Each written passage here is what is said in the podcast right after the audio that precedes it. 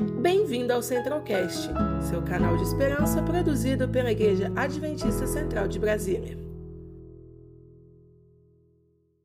Quero cumprimentar você, dar a minha, minha meu boa noite para você, convidar você para vir para a palavra de Deus, para estudar a palavra de Deus. Lembra que nós, todas as noites, vamos ter uma pitadinha sobre quem é Cristo, o Rei do Reino, como ele é, a sua aparência, suas características.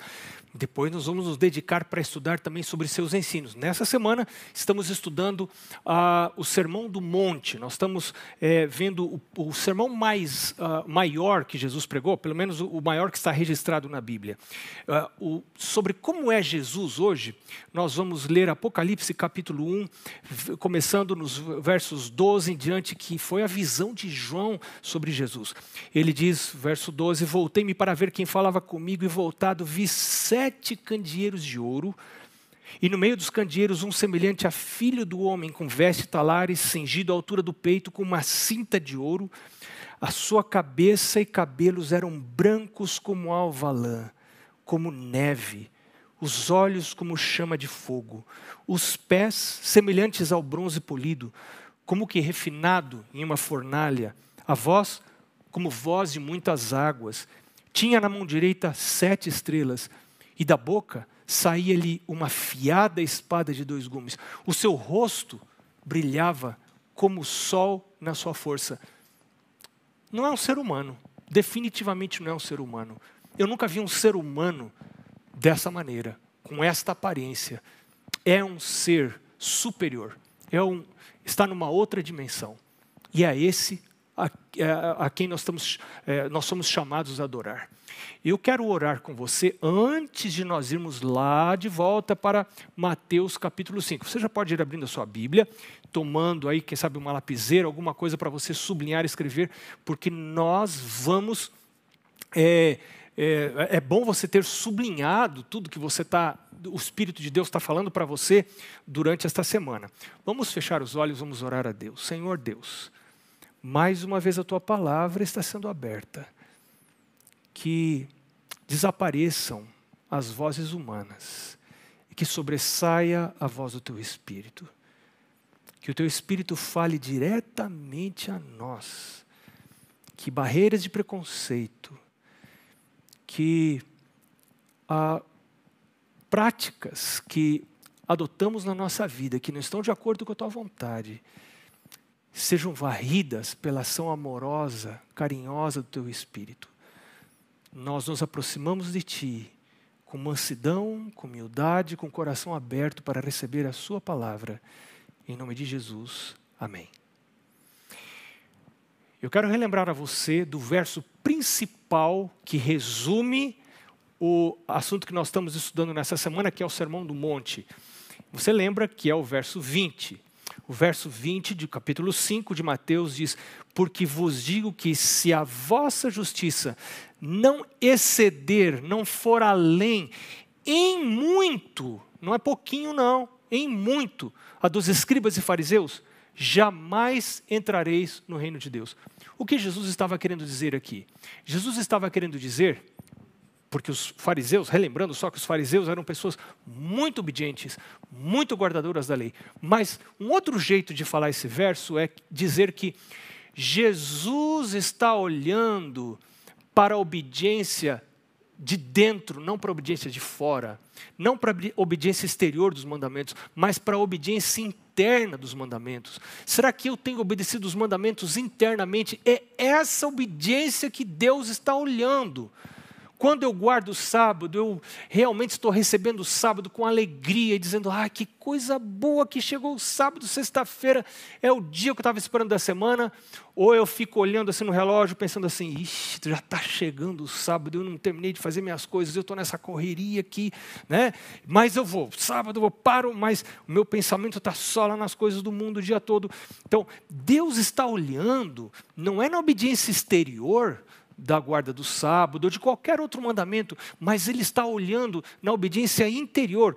E agora Jesus vai dar seis exemplos. O primeiro deles nós vimos ontem. Jesus disse: ah, os antigos, aos antigos foi dito: quem matar estará sujeito a julgamento, mas quem se irar, você pode não ter matado ninguém, nem formiga, mas por dentro você tem ira, você tem mágoa, você tem amargura, você fica chateado. Tem gente chateada com a igreja né, que é uma, uma coisa muito subjetiva. Quem que é a igreja para você ficar chateado? Não, alguma pessoa lá maltratou você, ah, talvez um, até um líder da igreja não tenha tratado você como você acha que você merecia, e você se acha no direito de se magoar e se afastar dos caminhos de Deus e perder o contato com a igreja, que é um instrumento determinado por Deus para unir as pessoas, para trabalhar para Ele, para servir a Ele, e eu acabo me afastando completamente do reino de Deus, é afastando de Jesus, que é o cabeça da igreja. A palavra de Deus não me dá o direito de abrigar esse tipo de amargura. E hoje nós vamos seguir com o próximo exemplo. Nós vamos estudar hoje mais é, quatro ou cinco exemplos. O primeiro deles é, está no, no, verso 27, que diz assim: Ouviste o que foi dito aos antigos, não adulterarás. Eu, porém, vos digo: qualquer que olhar para uma mulher com intenção impura, intenção impura está lá dentro, ninguém sabe da intenção, ela está lá dentro. Eu sei, Deus também sabe, porque o Senhor pode ler os pensamentos. Qualquer que olhar para uma mulher com intenção impura no coração, já adulterou com ela. Para Deus, importa mais o que está acontecendo lá dentro, a obediência interna, do que a obediência externa. E agora é um problema, porque eu não posso, por mais esforço que eu faça, obedecer genuinamente lá por dentro, porque eu nasci pecador.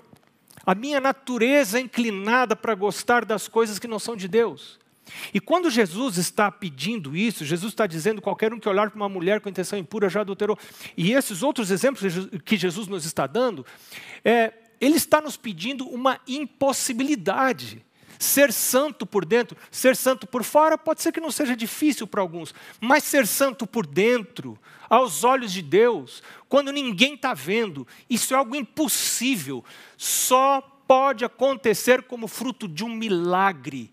E esse milagre é quando você reconhece que você não pode obedecer por dentro, você não consegue obedecer por dentro sem ajuda desse, sem ajuda de Deus, sem um milagre. E esse milagre é obra do Espírito Santo. Lá em Ezequiel capítulo 36, verso 26, nos é dito: Dar-vos-ei um coração novo, porei dentre vós um espírito novo, tirarei de vós o coração de, de, de pedra e vos darei um coração de carne, e farei com que andeis nos meus estatutos e os observeis. Você percebe isso? É Deus quem faz. A obediência interna é a obediência que vem de cima. A obediência externa externa, eu posso, é, eu, eu, eu posso fazer de conta, eu posso enganar muita gente, eu posso enganar a igreja, eu posso enganar minha família, mas a obediência interna, eu não posso enganar a Deus. Deus sabe se eu realmente estou obedecendo por dentro ou não. Mas o tema que Jesus está tocando aqui é um tema muito importante. Ele diz: é, ouviste o que foi dito aos antigos, não adulterarás. Adultério tem a ver com casamento. Casamento é uma instituição é, originada por Deus, criada por Deus, lá no Éden, lá no começo da história do mundo. Você tem lá ah, o casamento, você tem o sábado e você tem os princípios relacionados com o dízimo, tudo lá no Éden. Pastor, onde tem dízimo lá no Éden? Olha, a árvore da ciência do bem e do mal. Era uma comida que estava disponível, mas Deus falou: não toca nessa comida, porque essa árvore simboliza a minha, a, a minha propriedade. Eu sou o proprietário, eu sou o proprietário, e quando é, você não é o proprietário, você não pode tocar em tudo que você vê, porque você não é o dono. Só o dono que pode autorizar que, que você toque em, em, no, que, no que ele permite que você é, use ou desfrute. Então nós vemos essas três coisas lá no jardim do Éden.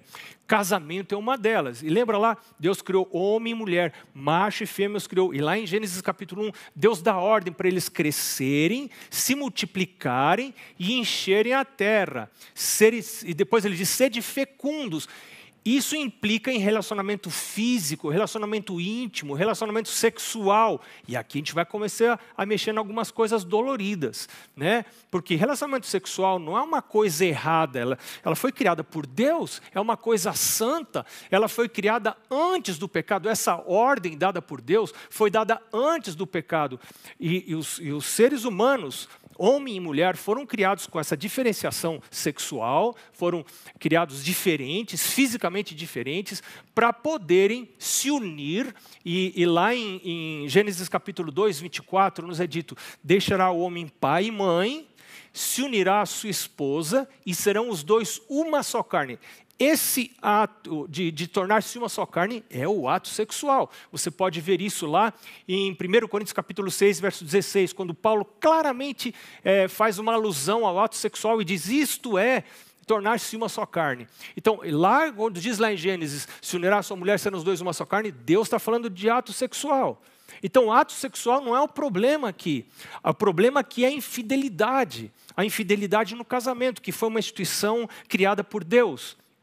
É, é, e aqui Deus não é a favor do sexo impuro, da relação sexual que não é, não está dentro dos princípios do estilo de vida proposto pela palavra de Deus.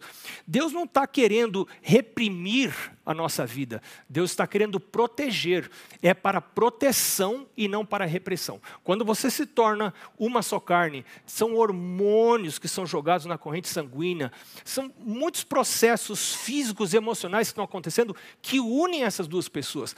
E quando a, é, é, acontece essa desunião ou acontece infidelidade, há muito sofrimento. E quando nós sofremos, somos criaturas, somos criados por Deus, o nosso Criador sofre junto com a gente.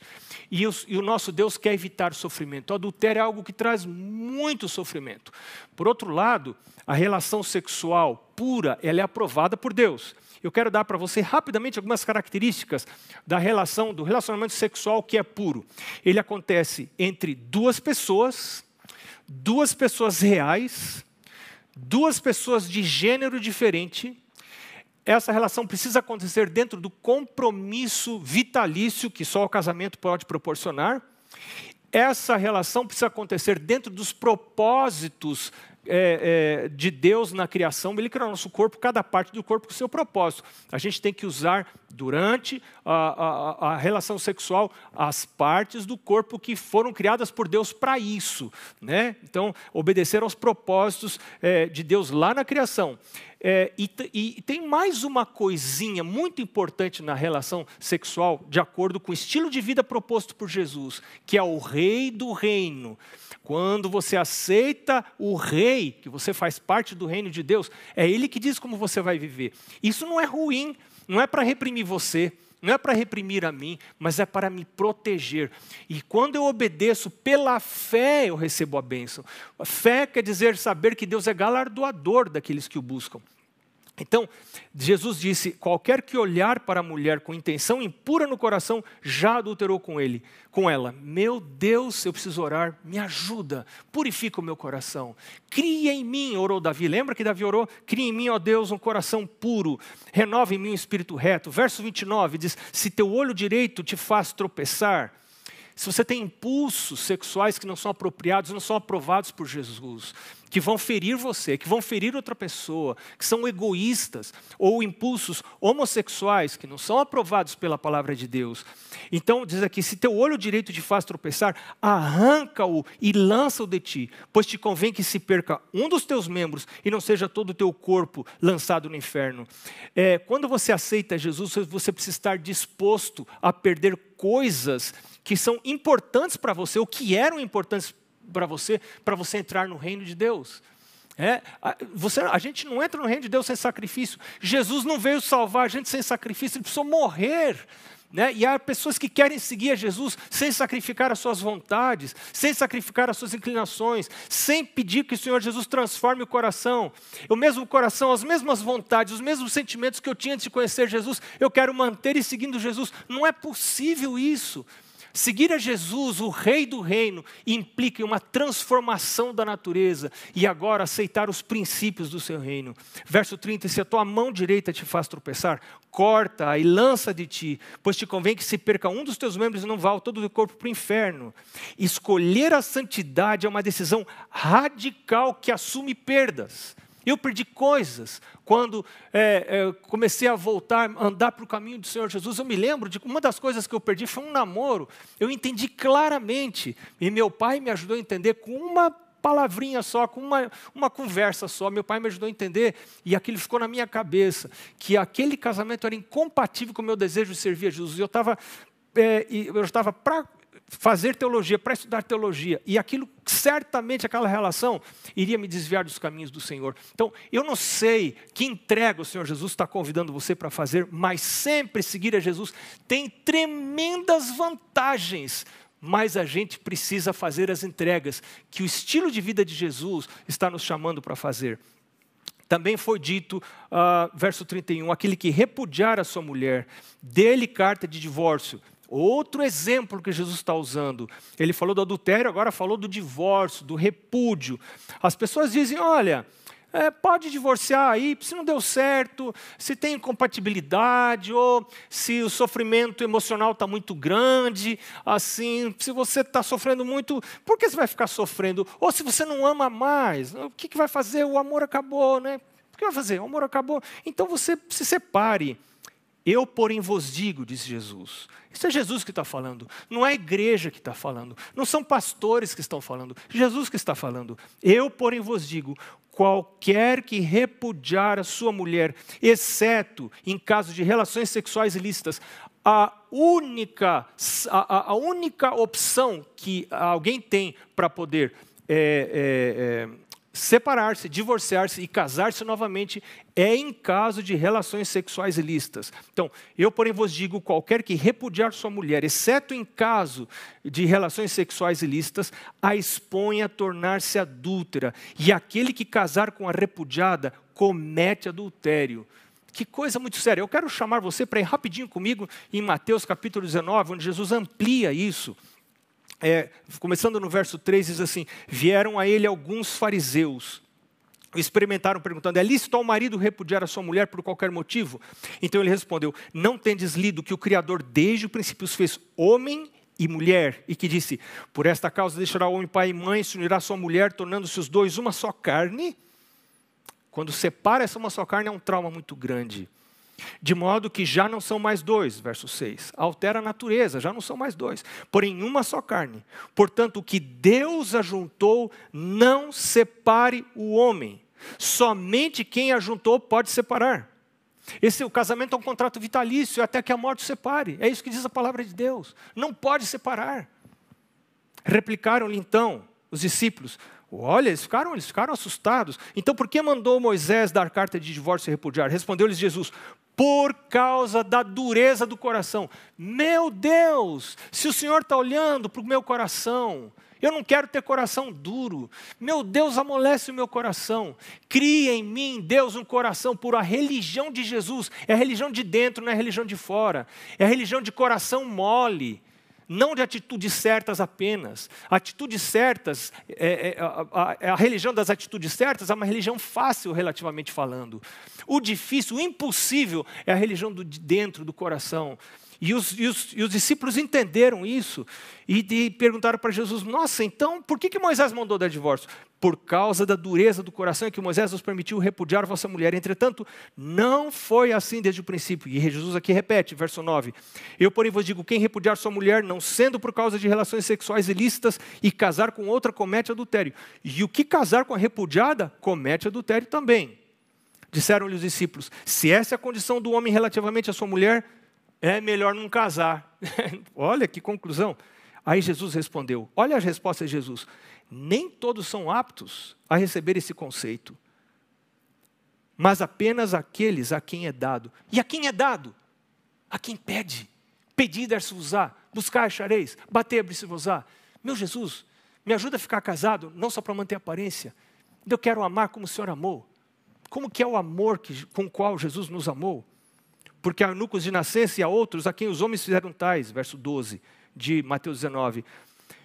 Mas é, há outros que a si mesmos se fizeram eunucos por causa do reino dos céus. Quem é apto para admitir, que o admita. Meu Jesus, me ajuda a admitir isso e a pedir essa transformação do meu coração. Eu quero receber essa nova natureza. Eu agora vou pular para o verso é, 38. Verso 38 é outro exemplo. A gente tem um exemplo no verso 33, que a gente não vai ter tempo de estudar hoje, é, mas no verso 38 diz: Ouviste o que foi dito, olho por olho, dente por dente. É, se alguém bateu em você com pau, é com pau que você vai bater nessa pessoa. Se alguém quebrou seu braço, você quebra o braço dessa pessoa. Essa era a lei que existia lá antigamente. Mas agora, Jesus está dizendo: Eu, porém, vos digo, não resistais ao perverso. Claro que quem usa de violência, violência verbal, uh, abuso verbal, abuso emocional, ou inclusive abuso físico, são pessoas, como diz aqui, perversas. Porém, eu vos digo, não resistais ao perverso. Esse discurso é radical, inclusive hoje, quando são pregados os direitos individuais. Eu tenho direito, ninguém pode fazer isso comigo. Eu tenho direito, eu vou lutar pelos meus direitos. Jesus está dizendo: deixa eu lutar por você. Deixa eu transformar a sua natureza enquanto eu luto por você. Eu não, é, não vou deixar você ficar sofrendo sem sentido. Eu quero cuidar de você. Jesus não é a favor do sofrimento. Jesus não quer que eu fique sofrendo, sofrendo para poder ir para o céu. Não é isso que ele está dizendo aqui. Ele disse: Mas o que ele está dizendo é: a qualquer que te ferir na face direita, oferece também a outra. Ele não está dizendo que é certo alguém que está ferindo na sua face direita. Mas ele está dizendo, quando você está numa situação em que você não tem escolha, você está sendo ferido, você está recebendo abuso, você não está escolhendo ser abusado, receber isto. Jesus está dizendo como você deve lidar com isso. E ao que quer demandar contigo e tirar-te a túnica, deixa-lhe também a capa. Se alguém te obrigar a andar uma milha, vai com ele duas.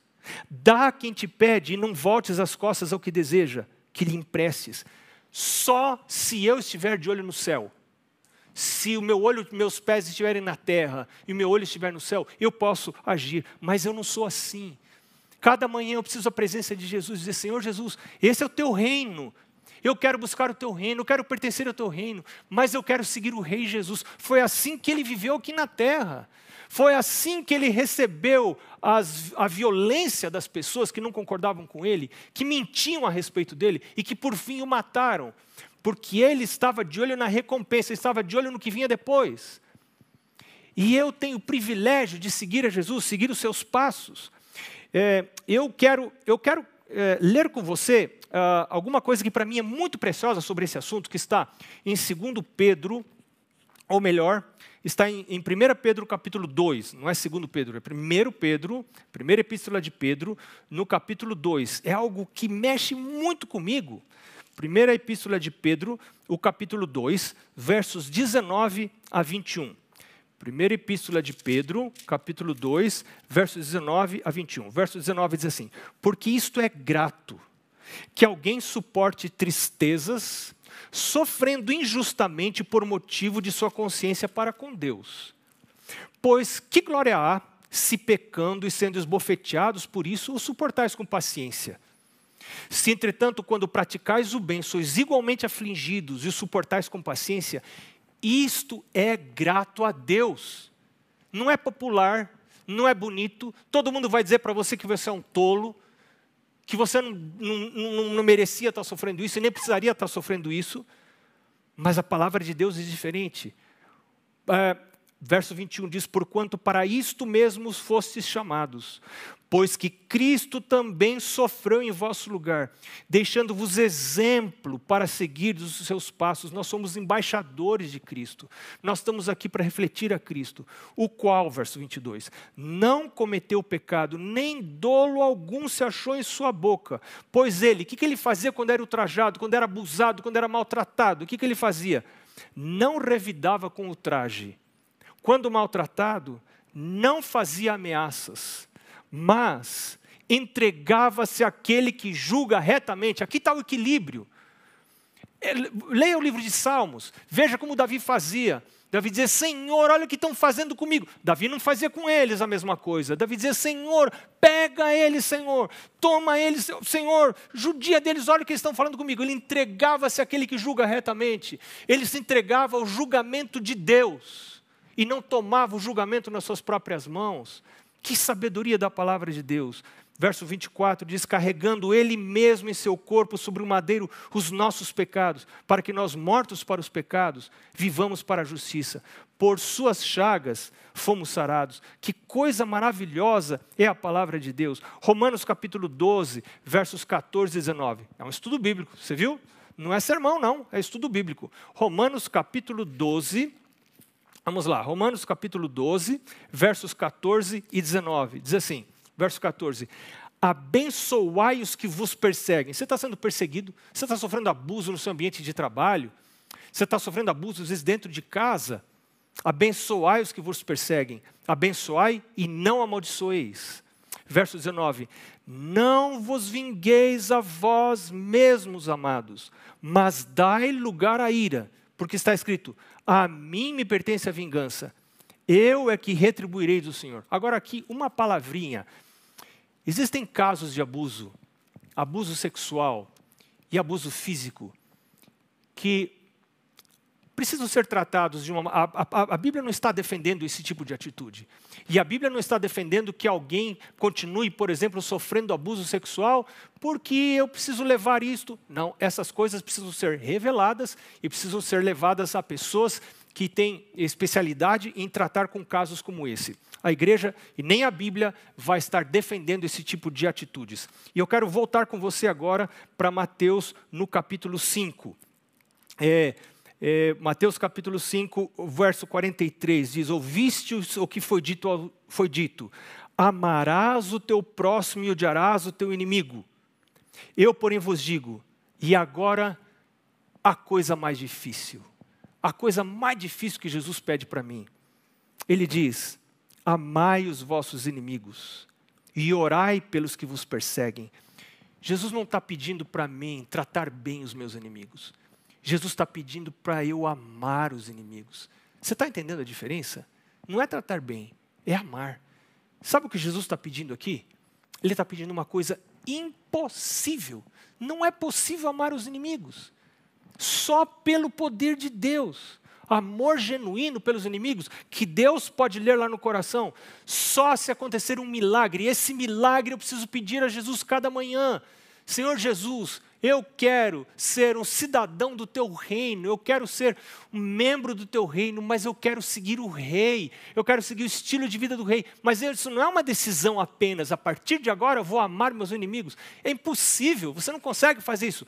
Um, dois, três, já, agora eu vou amar os inimigos. Não, isso é impossível. Você precisa e eu preciso de uma transformação da natureza. Amai os vossos inimigos e orai pelos que vos perseguem, para que vos torneis filhos do vosso Pai que está nos céus. Se eu não amo inimigos, se eu não oro por aqueles que me perseguem, sejam eles quem forem, eu não me torno filho do meu Pai que está no céu, porque filho é parecido com pai, e o Pai ama. Jesus amou os inimigos. Quando estava sendo crucificado, ele disse: Pai, perdoa-lhes, porque não sabem o que fazem. Para que vos torneis filhos do vosso Pai Celeste, porque Ele faz nascer o seu sol sobre maus e bons, e vir chuva sobre justos e injustos. Porque se amardes os que vos amam, que recompensa tendes? Não fazem os publicanos também o mesmo? E se saudardes somente os vossos irmãos, que fazeis demais? Não fazem os gentios também o mesmo? Portanto, sede perfeitos como perfeito é o vosso Pai Celestial. Ser perfeito aos olhos de Jesus, dentro do contexto que nós estamos estudando aqui, implica em amar perfeitamente como Jesus amou. E para amar como Jesus amou, eu preciso ser transformado, eu preciso de uma nova natureza. Eu preciso ir a, eu estou repetindo isso várias vezes porque é tão importante. E eu preciso lembrar, eu preciso ir à presença de Jesus pela manhã e dizer: me transforma, cria em mim um coração novo, um espírito reto. Bom, Jesus está dizendo amar os inimigos. Algumas pessoas têm muita dificuldade para definir o que é amor. E eu também tenho dificuldade para definir o que é amor. Mas a gente pode entender a mais o que é amor quando a gente entende o que é o oposto do amor. Aí você vai para os escritos de Ellen White, ela fala bastante sobre amor, por exemplo, no livro Mente, Caráter e Personalidade. Agora não lembro se é capítulo 1, capítulo 2, mas em vários lugares ela fala sobre. É, a, ela é, explica o amor. E é muito interessante. Mas uma coisa é, que me chamou a atenção nos escritos dela é, foi quando ela faz alusão ao que é o oposto do amor. O que seria o oposto do amor? Algumas pessoas imaginam que o oposto do amor é ódio. Mas Ellen White diz uma coisa muito interessante. Ela diz que o oposto do amor é egoísmo. Você sabe o que é egoísmo? Egoísmo é o querer tudo para mim, do meu jeito, seguindo as minhas inclinações, as minhas vontades, venha a mim o teu reino, é por a mim em primeiro lugar, o eu em primeiro lugar. Eu quero eu em primeiro lugar e não em primeiro lugar Deus. Eu não quero buscar o reino de Deus.